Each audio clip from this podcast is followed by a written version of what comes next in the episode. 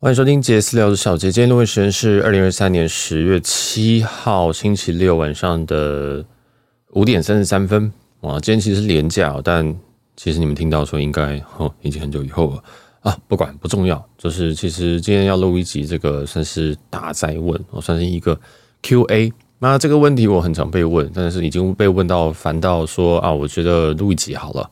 哦，那这一次有一个人私讯我，哦，先说我不是。针对这个人，而是说，其实很多人很常这样问，那不如我们就比较有系统的，或者是我们就比较直接的来讲这个问题啊。因为其实你在 IG 上面问问题，我通常都不会，我通常都不会很真实的回答你。什么意思？呃，因为在录节目，我没有，我我我没有，我认为我没有在针对任何一个人，我就是在把一些事情，然后跟所有人一次讲。嗯，但是在 IG 里面，如果你跟我私讯，或者是你用敲杰私聊等等，我都会觉得。哎、嗯，我不太好意思直接讲真话哦，所以在节目里我就不如就嗯来大讲一波这样。那这个问题是这样，是有人敲我说，哎、这个小杰台北韩国的这个航线哈，那一万块以下算便宜，一万块以上算贵吗？这样对吗？好，这个问题我听到第一个刹那，我想说啊，因为。好，我们现在我们正常人要问这个问题哈，我们可能会我们我们可能会只问一件事情，就是第一个你是什么舱？好，当然这个大家预设是经济舱，所以我们就先不管，就是一定经济舱嘛哈。那再来是什么航空？啊，因为这个台北韩国其实是有很多很多很多的人在指在飞的哦，所以说这你跟我说台北韩国不知道是哪一个，大概是台北韩国是哪一个韩国啊？是首尔还是釜山还是济州岛还是大邱？嗯，就是，嗯，我不确定大邱有没有复飞，所以这个问题本身就是一个大灾问中的大灾问。其实你完全没有提供我一个很明确的目标，例如说传统航空，嗯，然后什么时候，然后例如说你是礼拜五、礼拜六、礼拜天，甚至你告诉我日期，这种都是一个比较好的问法。好，那即使你今天告诉我的，好，你要搭传统航空，你要飞首尔哦，你要你要你要搭这个，哎，什么时间？这样什么时间带？这样子。哦，那 OK，好，这样你讲完之后，那你再你你再给我，我还是会黑人问号，因为这个机票的价格，没有人知道它什么时候是便宜的啊。哦，我们我们换一个大哉问的问题好了，我我想应该买股票人很多，我问你说，请问台积电四百该买吗？我问你说，台积电五百该买吗？我问你说，台积电现在这个价格该买吗？现在今天收盘价格是五百三，呃，前几天收盘价格是五百三十二，请问该买吗？就是，这就是一个，如果我知道机票什么时候买会便宜的话，那我我还坐在这里干嘛？就是懂懂懂我的意思吗？之前对不对？我们讲台积电最高涨到六百多，那你会问我说那时候该买吗？我所以所以其实这是一个非常非常 tricky 的问题。我们都知道这所有东西都可能是跟供需法则有关，这是一买一卖有关。那大家一定是，比如说股票卖掉，就一定是有有有人认为说哦，他可能看跌，所以他卖掉。那机票也是一样啊。机票如果这个价格，他觉得哦，今天这个时间点我会卖更多，那我价格就涨啊，啊，那或者说我位置本身变少，那我就涨价。其实这也是一个非常非常明确的资本游戏。那你问我说哦，那这样子，呃，要这样子会比较是是比较便宜吗？我不知道，我不知道。当然一定会有一个人大原则哦，告诉你，一定会有人这样跟你说，说什么？哦，这个呃，如果你在票刚开卖的时候你订车最便宜，然后如果你越接近要订票的时候就会越贵。这个大方向也对也不对。为什么？如果今天这个机票根本就卖不完，根本就卖不完，它其实在最后一刹那它是会掉价的。它可能在这个出发前一一周可能就开始价格开始暴跌，这都有发生过。甚至我不知道大家有没有看过一些什么 KLO 或 KKday 在那边卖什么哦即期的票。你觉得集齐票为什么会放在这些卖？为什么会丢给那些网红去宣传？你觉得为什么？因为就是卖不掉啊！所以你今天问我这个，呃，这个结论，问我说，呃，小杰这样子会比较便宜吗？那样比较便宜吗？这都是屁话，这都是屁话。那你一定有人觉得说，哦，小杰很专业，会不会你看得到 loading？你会不会知道是这一班哦剩几个位置？我老说设计班剩几个位置，即使我真的知道，我也没有办法真的很准确告诉你说。这一班会不会降价？因为每一班的特性不一样。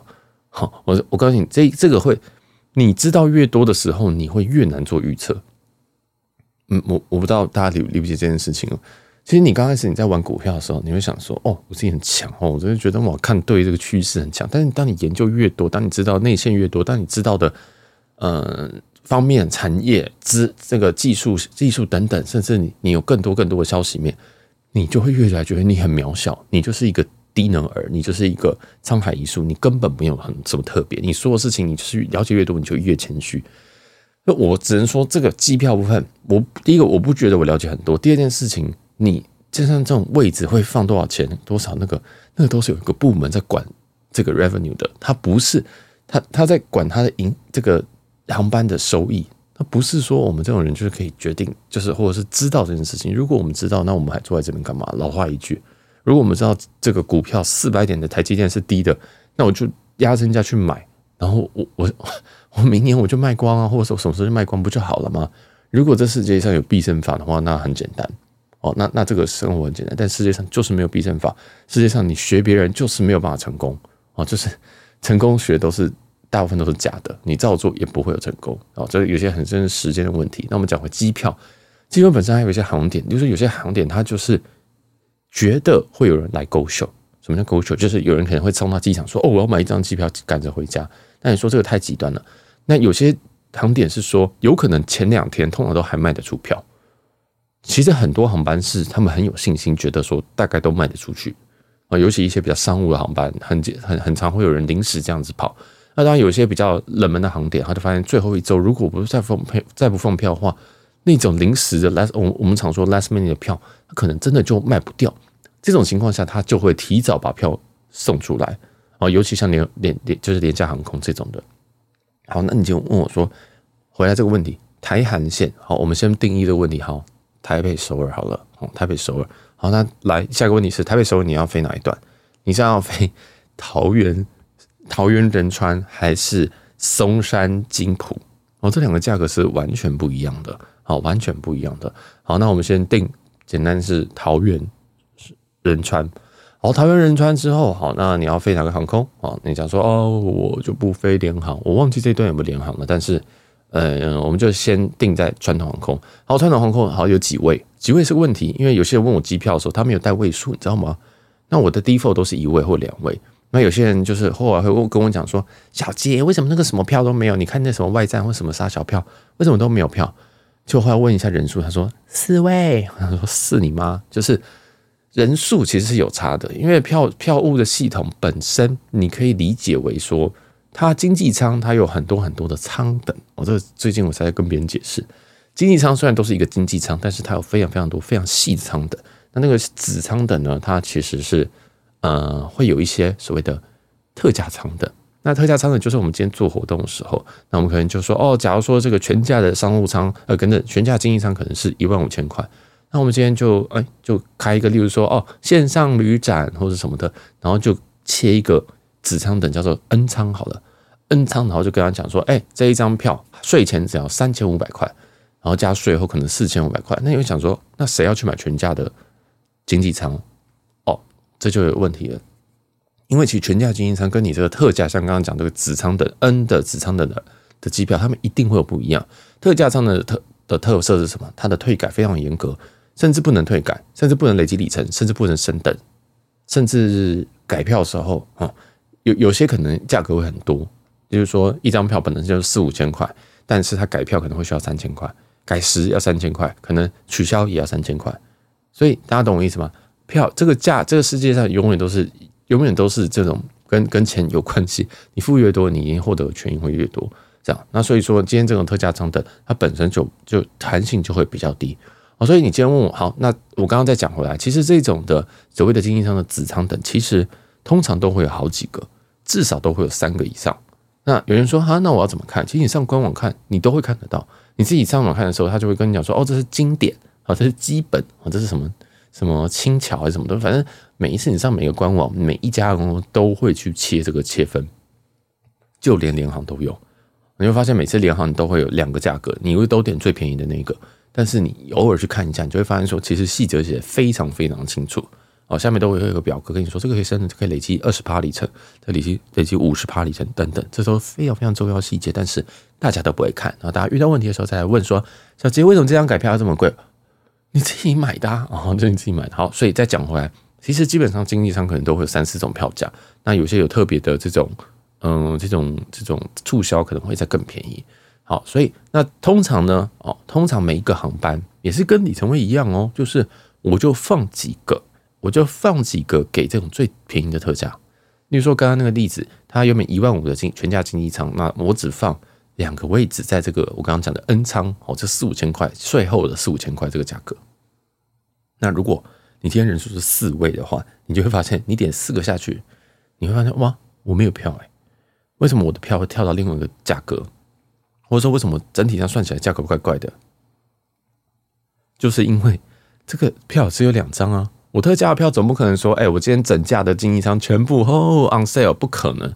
所以这种票跟里程票一模一样，都有位数限制哦，都一定会有这个数字。所以每一个子舱等都有该限制。所以你买到为什么会有人传言说你买到最后哦，或是 last minute 的时候那个票会最贵？因为理论上全价的经济舱是最后买的，他就是先放了一堆这种可能是八折价、六折，你这样想象好了。假如说这种八折价、六折价、四折价的其他的。经济舱、子舱等，先卖卖看。那如果今天卖不动，我就丢多一点去特价舱等。我要因为飞机就是卖坐越满越好，那他一定的嘛，坐越满他赚越多。那所以他会去控制，他会控制说好，如果今天我再多放一点便宜的票，那那如果能够把这个冲起来，那就 OK。然后也他也会看过去的趋势，就决定他要放多少特价票。好，那所以他这个放票也是他的一个哲学之一。好，就是他必须要去计算，他可能有模型或什么东西的。好，那也就是说，我们今天在买票的时候，我们。不知道这一张票，这个位价位的票还有多少，或者是说，我们也不知道这个位置可能，哎，今天买完之后，它会不会明天？哦，你刚刚说那个 N 仓很便宜的三四五千左右那个，买完之后，会不会明天他又放了？下礼拜又放了？下下礼拜又说，呵呵，我们在庆祝什么线上旅展，又搞一个 N 仓，又一样的价格，会不会？所以也有可能。所以这种就是讲，从这边我们先下一个结论，就是我们都不知道。我们都完完全全没有办法知道说，这一张机票你买这个价格是正确还是错误的，或是高，这个时候买是是高还是低？那一定有人说，那不可能。那小杰你一定是有一个方式去看便宜的机票。好，那我这边先讲第一件事情是，我所有的机票我有八成九成都是里程票。那里程票的好处就是里程票都是均一价。好，那再第二件事情是。呃，我有很多票也是所谓的外站出发的票。那外站出发的票本身，哦，跟我们一般买的这种来回，其实价格也是不是一个不是一个同样的计算方式。好，那详细听不懂没有关系，我们这边有外站出发的技术。好，那再来，我们再讲回来说，好，那我们一般就是买这种像回答这个问题本身，台北、韩国这样子来回，然后我们已经浓缩成为桃园、仁川传统航空经济舱。好啦，那我们也讲个人数好了，两位好了啊，两位。那最后我们就我们就我会怎么做？我先讲，如果我现在有个这个需求，那时间点假如说是跨年十二月三十号到一月二号，好了，十二月三十我先写下，我会忘记。十二月三十号到一月二号这样，然后两位的 TPE 到 ICN 就是桃园到仁川。好，那这样子要怎么办？我自己的做法，第一件事情就是上 Google Flight，我一定先看，我自己开里程票，我都会先上 Google Google Flight，为什么？我先知道这一段路有什么航班哦，并不是每个人都可以把这个航点或者是这种 flight schedule 背倒背如流，所以我第一件事情就是上 Sky Sky Scanner 或者是 Google Flight，但我个人非常推荐 Google Flight，原因我会后面讲。好，我上去之后，我就会先去查 TPE ICN 时间，十二月三十号到一月二号，上面点经济舱哦。如果你现在有空，我建议你到 Google Flight 跟我操作一次，如果没有操作过的话，按完之后你。好，按搜寻，一定下面就跳一堆航班，那就开始想，先不要，先不要下任何的 filter。我知道一定有人会这时候想说，哈，我来选选看，哈，我要一定要直飞，哈，我一定要某些航空公司，哈，飞达星宇不可，就按下去发现没有航班，因为因为星宇没有没没有还没有飞航过，啊，所以说你基本上第一件事情是你 filter 先不要，先完全不要动，啊，先是就是维持它完全没有 filter 状态，你先按，按完之后你就发现说。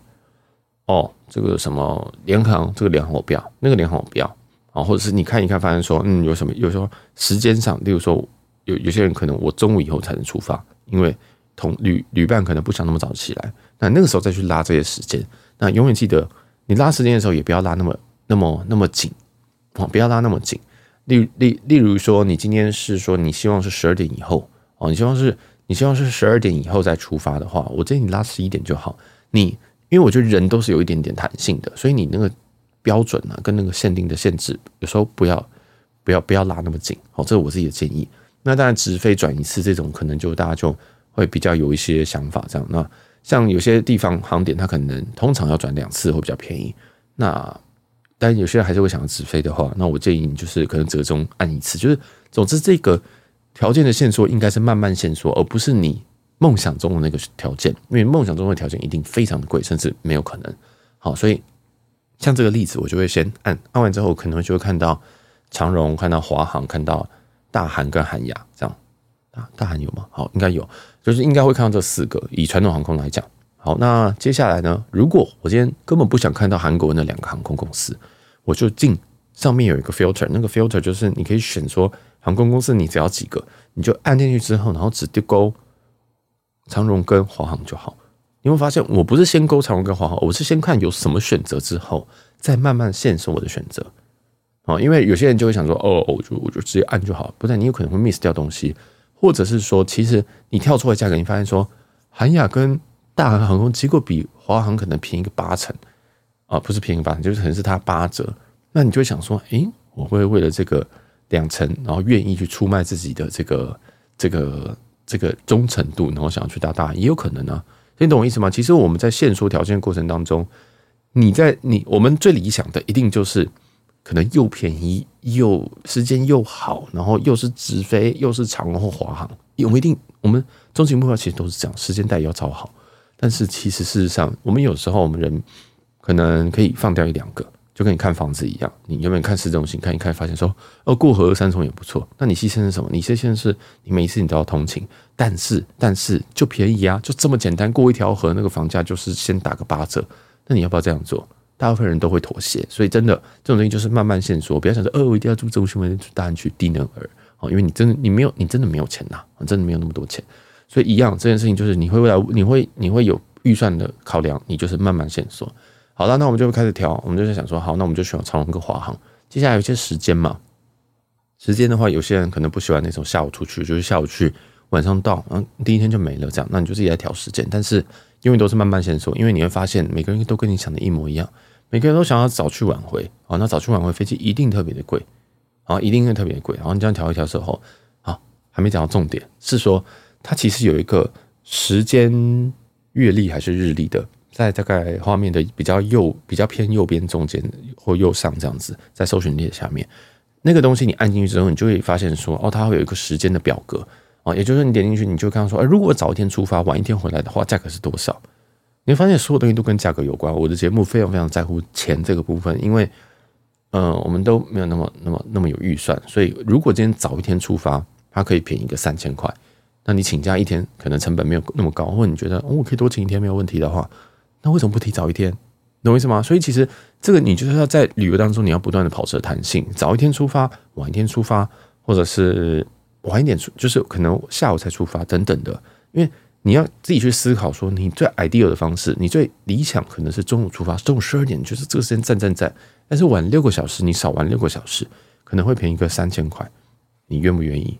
就是你自己要跟自己沟通，不是问我，不是问我，因为带跟你出去的人不是我，你懂我意思吗？所以你自己要去比价，比价的方式就是这样子比价，就是你自己要跟自己的价值观比价。因为我自己是不在乎早出去晚回的人，我是可以中午去，我是可以下午去的人。好，那对我来讲，早去这个价值，它的价差如果三千块，我可能不会付。哎，懂意思吗？就是早去可能要多付这三千块，我可能不会付，我也会愿意晚上去。那可能对你来讲，哦，这样子少一天，我这特休很少，你可能愿意加这三千块那那你就加嘛。所以你知道吗？这个价，这个完，这个价格多少钱，这都就是就真的是大灾问，完完全全我没有办法替你回答。好，所以时间日历这个时间月历这个东西点下去之后，它有一个网状，你就一样点点看一看，看看看看，你觉得什么时间比较好。好啦，那看完之后，你就想说，哈，我还是没什么想法。我好，我知道价格了，我是说，嗯，好，我大概知道这些事情，那我要怎么做？我怎么知道说此时此刻，好，我已经真的决定了，十二月三十一号去，一月二号回来，这个铁则我绝对不会改，死都不会改。那我要怎么知道它的价格的波动？那这就是为什么推荐 Google Fly 而不是这个 Skyscanner 的原因。那 Skyscanner 其实有这个功能，但 Google Fly 我觉得做的比较好，你就按它有个追踪票价，你就打开那个追踪票价，这样打开之后，它只要降价或升价，就是提提高这个价格，它都会告诉你。好，那最重要的是，当你打开追踪票价的时候，它就会帮你记录你从追踪按追踪票价开始这段时间这个票价的波动。有可能这张票从四千五，然后哎隔天掉到三千五，他就即兴提醒你，然后他他会在他的他会画一个折线图给你看，然后隔天可能涨到八千，好，那就是你自己决定啊，他就是画图给你看，他给你画这种股票的技术线图给你看之后，那你自己决定你要不要买。哦，所以当你问我说台韩线一万块的时候，我根本没有想法，因为我根本就不知道过去的时间波动是多少。好，当然其实最近有一些网站在做这种票价的爬虫，去爬说这个历史的记录什么东西，其实大家可以去 Google 看看，反正票价，然后趋势或者是历史什么的，应该都有。哦，那你就可以看说哦，这条线这个价格是不是合理的？哦，那什么叫合理？好，我今天举同样刚刚例子。从一个四千五四千五百块的票价掉到三千块，好，你要买吗？会不会继续掉到三千？呃，两千五不知道，会不会冲上去？会不会回到四千我？不知道。那你今天好，这边票价涨到八千了，我个人是觉得涨到八千，我可能就不会买。如果台韩的话，但是有些人觉得说，哦，如果今天不买就被别人买走了，以后只会更贵。所以其实每个人的价值观真的是不一样。我今天跟你说。哦，我觉得它不会更贵，但它有可能会更贵。那你那时候又骂我说：“为什么你八千不让我买？问你为什么跟我说八千很贵？”所以其实这个问题非常非常非常的两难，就是，呃，我不知道，我不知道它会涨还是跌。一样，台积电现在五百三十多块，我不知道它会变六百块，还是它会变四百块。但是怎么样，你都会来骂我。哦，你怎么样都会来跟我讲说：“小杰，那时候你不让我买，所以现在票这边贵了吧？”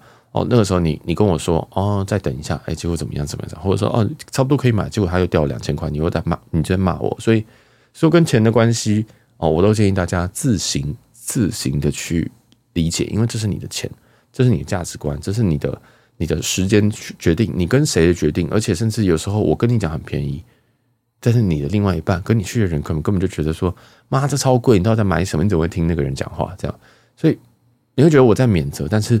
旅游这件事情真的是在是是各种各种价值观的判断。你今天你要做，你今天你要做一万五的商务，你要做一万五的经济舱，还是你要加一点钱到一万七搭商务舱？